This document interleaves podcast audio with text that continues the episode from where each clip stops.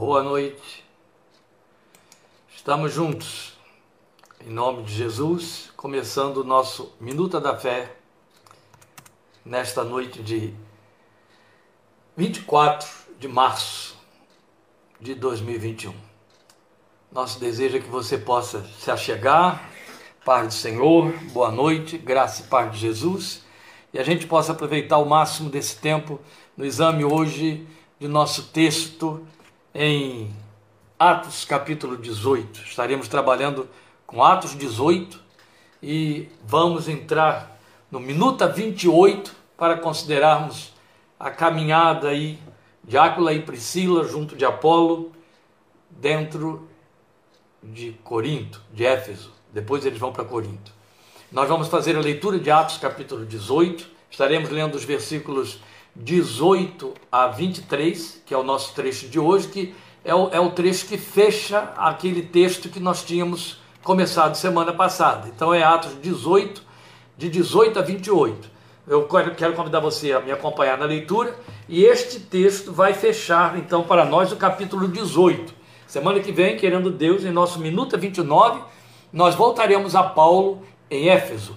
Hoje o nosso foco será Apolo, é importante a gente ter o, o, conhecimento do contato com ele, da informação que Lucas nos passa a respeito dele, para tirarmos aí também algumas lições devocionais, mas muito especialmente porque depois só ouviremos falar dele na primeira carta aos Coríntios e ele não aparece mais nos escritos do Novo Testamento. Então é muito importante a gente ter esse contato aqui com o texto, poderíamos passar direto para Atos 19, já que o nosso enfoque é todo devocional, mas eu preciso e acho interessante, importante para nossa informação, conhecimento, crescimento, esclarecimento, que a gente continue o texto e pegue esse, essa sequência aí do capítulo 18 de Atos, como estávamos lendo. Então eu convido a me acompanhar na leitura a partir do versículo 18 e agradeço desde já a sua participação.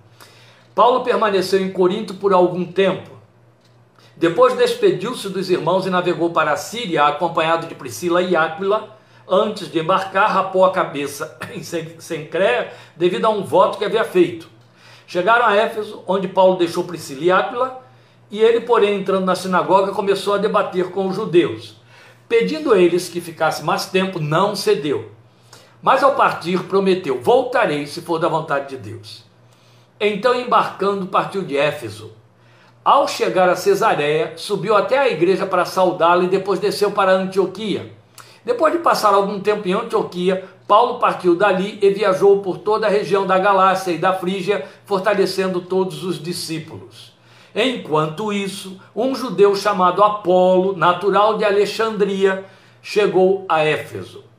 Ele era homem culto e tinha grande conhecimento das Escrituras fora instruído no caminho do Senhor e com grande fervor falava e ensinava com exatidão acerca de Jesus, embora conhecesse apenas o batismo de João. Logo começou a falar corajosamente na sinagoga. Quando Priscila e Áquila o ouviram, convidaram-no para ir à sua casa e lhe explicaram com mais exatidão o caminho de Deus. Querendo ele ir para Acaia, os irmãos o encorajaram e escreveram aos discípulos que o recebessem. Ao chegar, ele auxiliou muitos que pela graça haviam crido, pois refutava vigorosamente os judeus em debate público, provando pelas Escrituras que Jesus é o Cristo. A partir daí, nós vamos entrar no capítulo 19, onde retomamos Paulo, como eu disse, em Éfeso. Mas nós queremos nos deter aqui nesse texto, pensando aí na pessoa de Apolo. Eu quero, antes de abordarmos o assunto em questão, pensar aqui um ponto que eu acho muito significativo e que passa desapercebido, a maior parte das vezes, quando a gente faz a leitura do texto e ele se encontra no finalzinho do versículo 26. Passa mesmo desapercebido, porque é, é, com um olhar menos atento, a gente acha que nada significa. Mas observe o que, é que está escrito aqui. Logo come começou, falando de Apolo, logo começou a falar corajosamente na sinagoga. Quando Priscila e Aquila o ouviram, convidaram-no para ir à sua casa e lhe explicaram com mais exatidão o caminho de Deus. É muito interessante essa colocação que Lucas faz aqui. Eles vão exatamente pegar um judeu que está defendendo o messianato de Jesus, a respeito do qual não tem uma informação ampla nem profunda. Mas quando Lucas descreve que o que Áquila e Priscila estavam fazendo com Apolo, depois de tê-lo ouvido na sinagoga, defendendo o, o, messianato de Jesus, refutando os judeus, provando pelas Escrituras que Jesus era o Messias, eles entenderam que faltava a Apolo mais detalhe, mais profundidade, que, como vimos semana passada, com certeza obtiveram de Paulo. Paulo foi e é o grande doutrinador da igreja cristã. Ele deixou claro em Efésios capítulo 3 que ele recebeu essa doutrina toda, a doutrina da graça, como revelação específica de Deus para ele, mistério que antes, ele chamou de mistério, estava oculto dos profetas. Então, observe um detalhe. É, carregados então de toda essa bagagem doutrinária que Paulo lhes passou, com certeza, Áquila e Priscila ou Priscila e Áquila, como é sempre narrado, resolvem orientar melhor Apolo. Aí Lucas descreve assim: explicaram com mais exatidão o caminho de Deus. Falar para um judeu sobre o caminho de Deus, tem alguém que entende de caminho de Deus, é judeu. E se Apolo era tão culto que refutava os próprios líderes dos judeus, então mais do que ninguém, Apolo entendia do caminho de Deus. Que linguagem é essa de Lucas? Como foi que Áquila e Priscila ensinaram com mais exatidão a Apolo o caminho de Deus? E está no singular, o caminho de Deus. Porque Lucas está se referindo a Jesus como Deus da igreja. Porque o, o, o, livro de Atos, na pena de Lucas, quando se refere ao o caminho, os do caminho, está falando do Evangelho de Cristo Jesus. Está falando do Evangelho do qual Jesus é Deus. Esta é a razão porque, com toda liberdade, com leveza, Lucas descreve aqui que o que Priscila e Áquila fizeram com Apolo foi ensinar-lhe com mais exatidão o caminho de Deus. Ele poderia ter dito o caminho de Cristo, o caminho do Evangelho, o caminho da graça, o caminho das boas novas, tudo isso diria a mesma coisa. Mas ele disse o caminho de Deus para provar, mais uma vez, a divindade do Filho de Deus, a deidade do Filho de Deus, a sua identidade plena com o Deus do Velho Testamento, o Deus dos judeus. Pois bem, vamos então à abordagem do nosso texto aqui lido no seu todo. Nós não necessitamos parar sobre esses movimentos de Paulo que foram narrados aqui no início, de quando ele sai de Corinto em direção a Éfeso, onde deixa então Priscila e Áquila e segue, segue sozinho para Antioquia e depois, retornando para Éfeso, passa pelas regiões superiores da Galácia, para fortalecer as igrejas, os discípulos que ali havia deixado, as igrejas que havia formado. Mas veja, por conta de inevitáveis curiosidades que uma nota que Lucas coloca aqui a respeito de Paulo sempre desperta, convém então uma pequena palavra de esclarecimento sobre o registro do fato do seu voto nazireu, que ele evidencia em Sencreia. Ele raspou a cabeça por ter tomado voto, o texto diz. Quem conhece a doutrinação de Paulo sabe que para ele, votos e rituais da lei estavam fora de questão, como obrigatoriedade, validade e etc. Ele deixa isso muito claro, é todo o, o, o, volume da sua pregação, da sua doutrina, a ponto de então ser perseguido pelos judeus por conta disso mesmo. Né? Então, portanto, parece que aqui nós temos uma contradição, é o que parece. Mas longe disso, no entanto, o que ocorre é que ele procurava sempre, depois de longas viagens missionárias, retornar a Jerusalém, onde dava à igreja, aos líderes da igreja em Jerusalém, e, nesse contato com eles, o relato do trabalho que realizaram. Você vai ver isso acontecendo de novo no capítulo 21, chegaremos lá mais para frente. Semana que vem já estaremos entrando no 19, e ali há mais esclarecimento, mais detalhes sobre o que eu estou falando aqui agora. Então veja, ele estava partindo de novo para lá, para Jerusalém. O voto era uma forma corriqueira dos judeus de seus dias apresentarem a Deus uma expressão de gratidão no templo, quando estavam lá. E no que tange a Paulo, ao que parece, pelo menos um bom número de estudiosos entende assim, tudo indica que isso era devido aos grandes livramentos que ele experimentou em Corinto. Exatamente, você vai lembrar aí, o Senhor se revelou a ele, falou com ele desses livramentos que ele daria. Paulo sai de Corinto sem nenhuma refrega, sem sofrer coisa nenhuma. Então é provável que ele estivesse tomando um voto de gratidão, como pessoas que tomam, que jejuam por gratidão a Deus, e o jejum é um voto, Paulo está tomando um voto também. Então o voto em si era um voto nazireu, porque ele rapou a cabeça. E nesse voto o, celebra, o celebrante assumia não tosar o cabelo até que chegasse a Jerusalém, onde entregava o voto, não, é? não o cabelo, mas o voto. E por ser voto nazireu, também se abstinha de ingerir bebida alcoólica ou qualquer derivado de uva. E a Paulo isso convinha bem, porque era-lhe importante manter o respeito de seus pares em Jerusalém, como judeu observador dos costumes de seu povo, e assim ele ia esvaziando as acusações que sempre pesavam contra ele. É exatamente o que lá na frente teremos que ver de novo, você vai encontrar no capítulo 21. Ele chega a Jerusalém e um grupo de irmãos o cercam, de líderes, para dizer: olha, toma votos Toma voto com esses quatro que estão em voto aqui também, que você está sendo acusado aqui por todo mundo de que rejeita os costumes dos judeus, que está ensinando da lei de Moisés, está ensinando os judeus a renunciarem à lei, a esquecerem a lei, que a lei não tem valor. Prova para eles que você ainda é obediente à lei, que você honra a lei. Aí Paulo toma novamente voto ali em respeito aos líderes. E é isso que está acontecendo aqui. Ele está indo para Jerusalém para agradecer. Então ele faz um voto nazireu, ele rapa a cabeça em Sencreia para já chegar lá é, é, provando a eles que estava com voto, e aí ter lógica de procurar o sacerdote para entregar uma oferta, e por aí vai, porque tudo isso compunha o ritual do voto nazireu. Então, na verdade, esse rapar a cabeça em Sencreia era uma forma de preparar-se previamente antes de chegar a Jerusalém. E, pessoalmente, eu entendo que para ele este voto, tanto quanto o jejum, em atitude gratulatória, poderia ter muito a ver com aquele seu estado de alma depois de Corinto. E aí é bom a gente nunca esquecer o que ele escreveu em 1 Coríntios capítulo 9, versículo 20, que tornou-se judeu para com os judeus a fim de ganhar os judeus. Veja, meus irmãos, Paulo era judeu, legitimamente judeu, judeu de judeus, fariseu de fariseus, hebreu de hebreus, é assim que ele diz, em 2 Coríntios 11.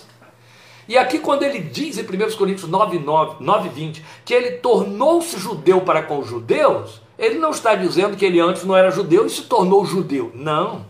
Ele está exatamente fazendo referência a esses movimentos que estamos vendo aqui, que você vai ver de novo em Atos 21 onde ele toma votos, onde ele então se envolve com eles, ele vai no templo, ele adora no templo, é onde ele torna-se judeu para com os judeus a fim de ganhar os judeus. Ele cria uma identidade, legitimando a sua origem, e ao legitimar a sua origem, ele está legitimando também a fé que jamais rejeitou, que era a fé do seu povo, povo judeu.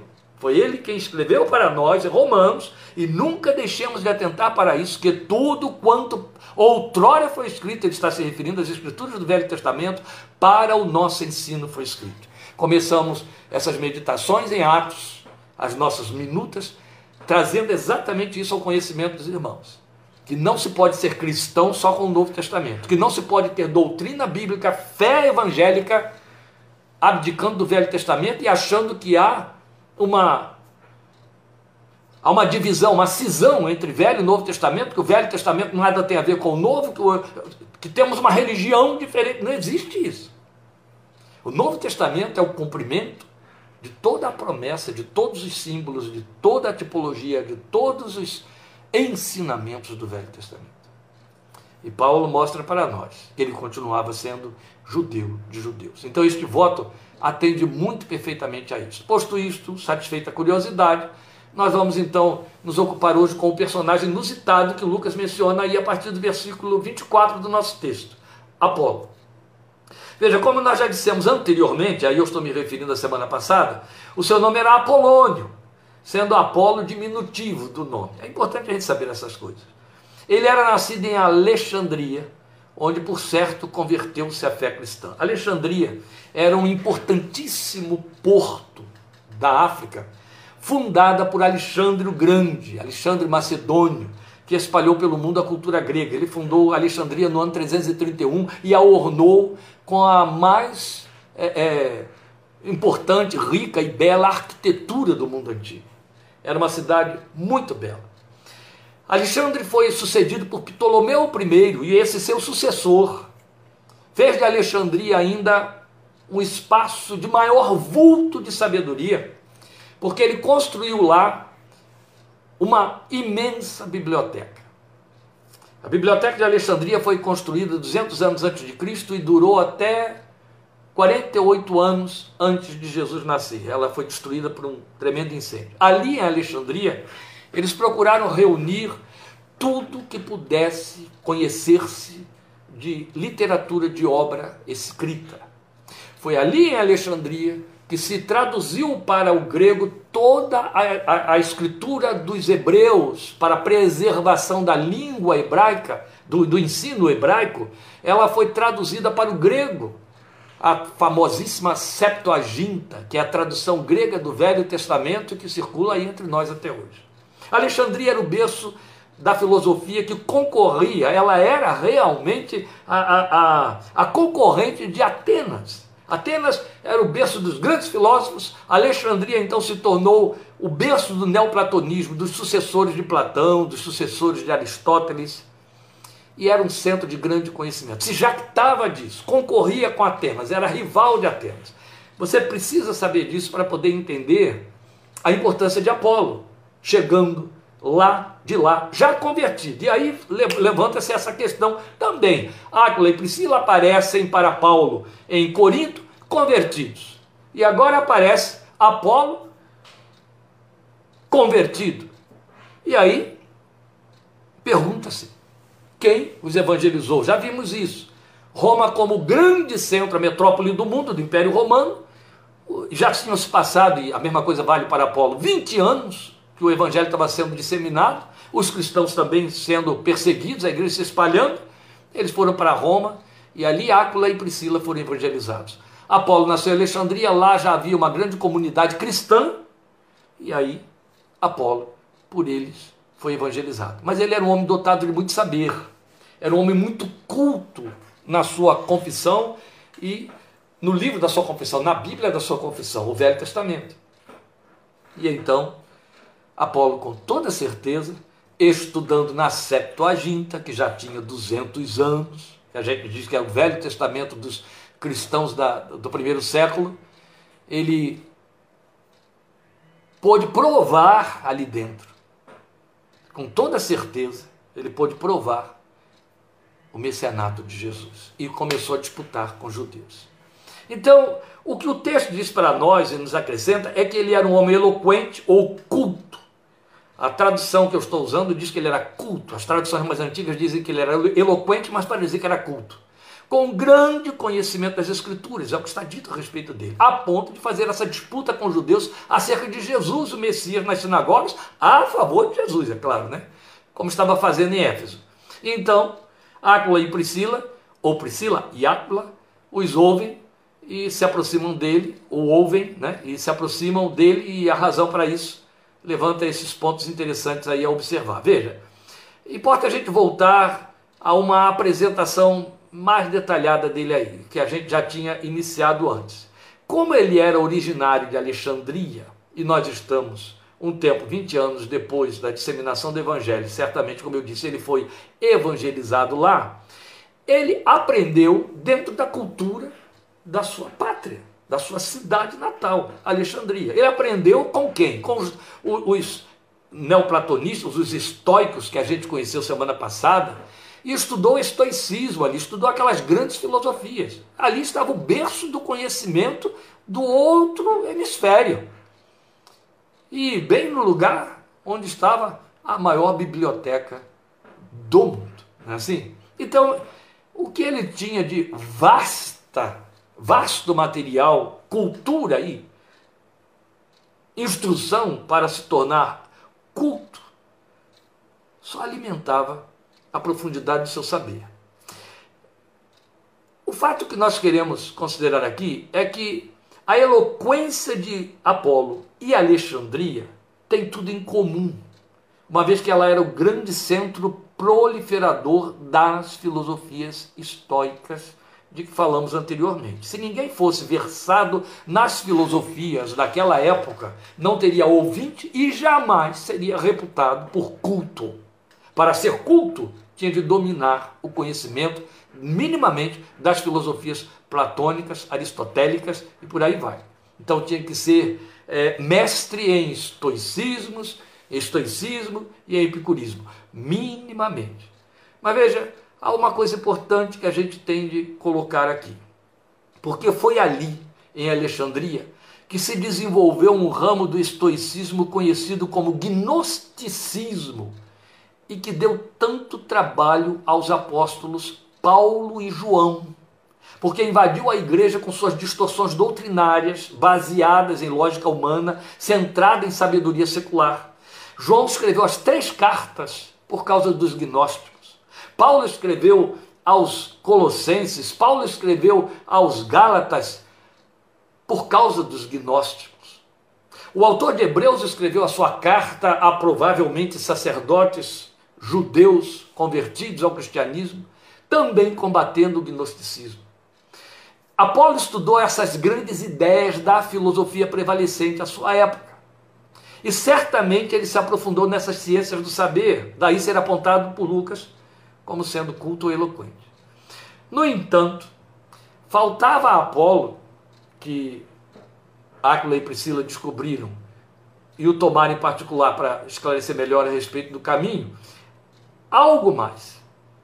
E por isso que eles tiveram que ensinar-lhe com exatidão acerca de Jesus. É o, é o que o versículo 25 mostra para nós. E aí o texto nos diz que ele somente conhecia o batismo de João.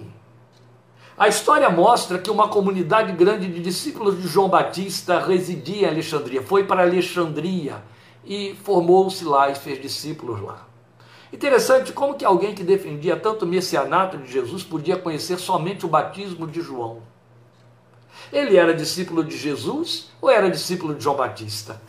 Ele era discípulo de João Batista e cria no Cristo que lhe foi pregado como sendo o Messias que Israel aguardava e que de fato já tinha vindo.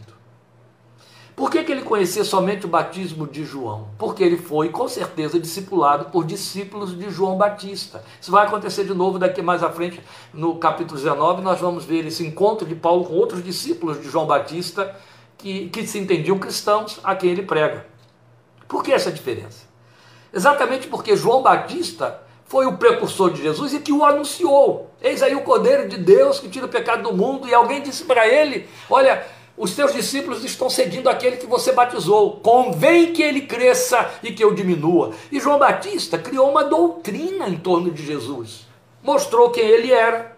Disse que ele era o cordeiro que vinha tirar o pecado do mundo, maior do que ele. Disse que ele era a verdadeira luz que alumia os homens e deixou claro que ele vinha batizar os homens com o Espírito Santo. O que ele não podia fazer, ele disse: Eu só posso batizar vocês com água para arrependimento. Mas depois de mim vem um de quem eu não sou digno sequer de desatar as sandálias dos pés, que vai batizar vocês com o Espírito Santo. Foi isso que Apolo aprendeu, era isso que os discípulos aprendiam. E o que é que eles sabiam? Ele veio, João Batista testificou dele, João Batista o batizou, nosso mestre o batizou. Mas não iam muito além disso. O que eles podiam saber a respeito de Jesus, eles tinham que procurar nas Escrituras. Ou seja, eles não tiveram contato com uma comunidade legitimamente cristã do naipe da, das igrejas fundadas por Paulo. Entende? Ou mesmo pelos outros apóstolos de Jerusalém. Esta é a razão porque ele falava com muita autoridade, com profundo conhecimento do Velho Testamento, disputando com os judeus, mas algo lhe faltava.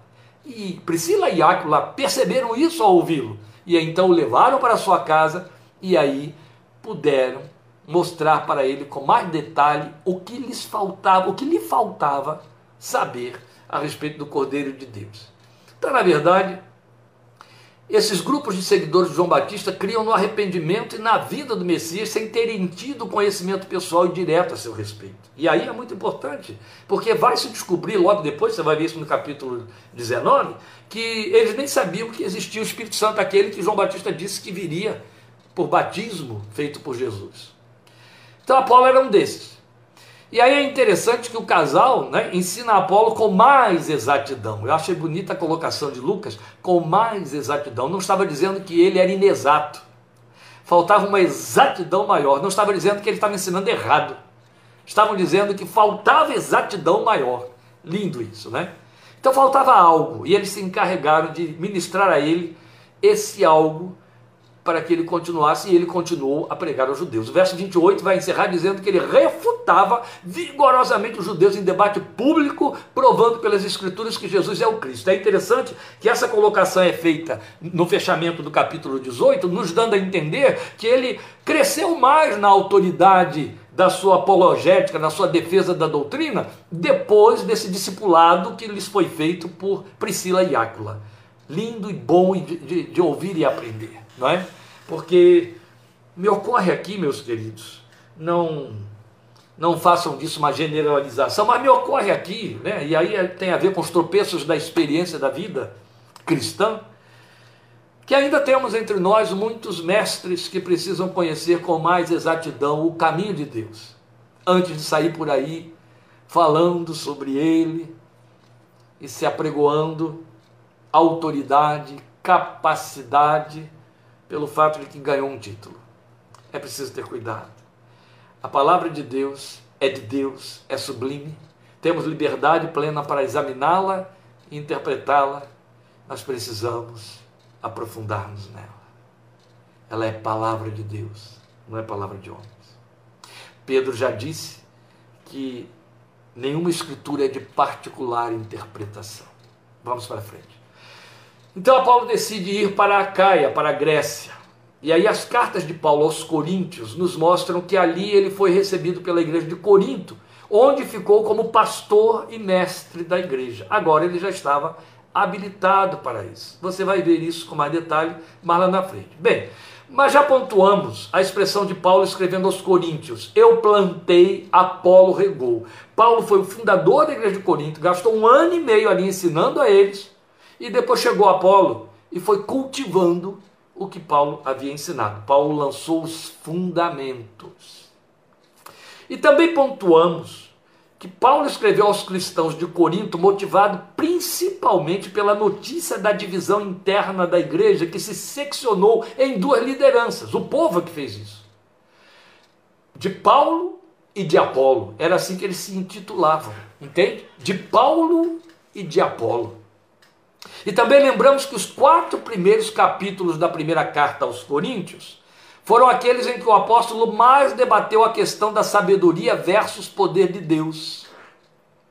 Então lembremos que sabedoria era a ferramenta de discurso dos alexandrinos e gnósticos. Vejam, nem de leve devemos supor que Apolo fosse gnóstico e que tivesse introduzido o gnosticismo na igreja, de jeito nenhum, não há fundamento algum para isso, nem por suspeita.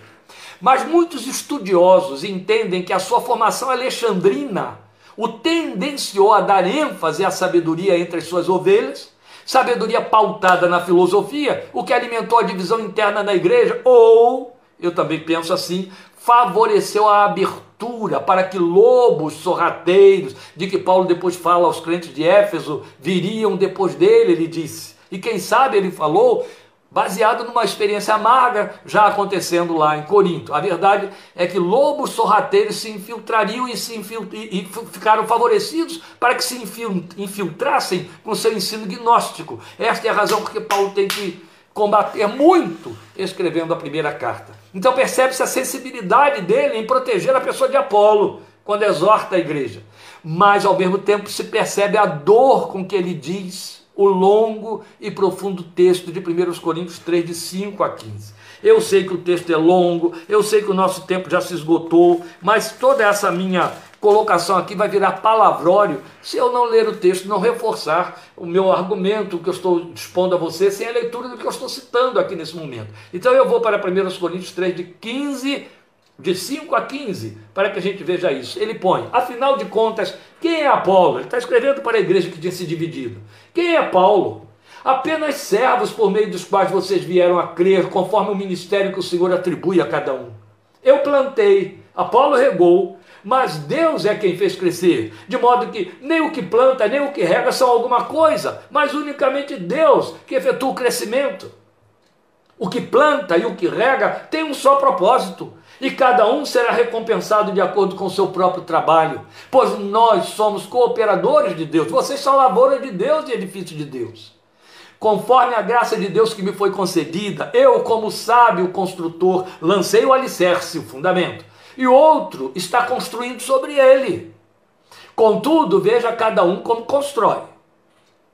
Porque ninguém pode colocar outro alicerce além do que já está posto, que é Jesus Cristo.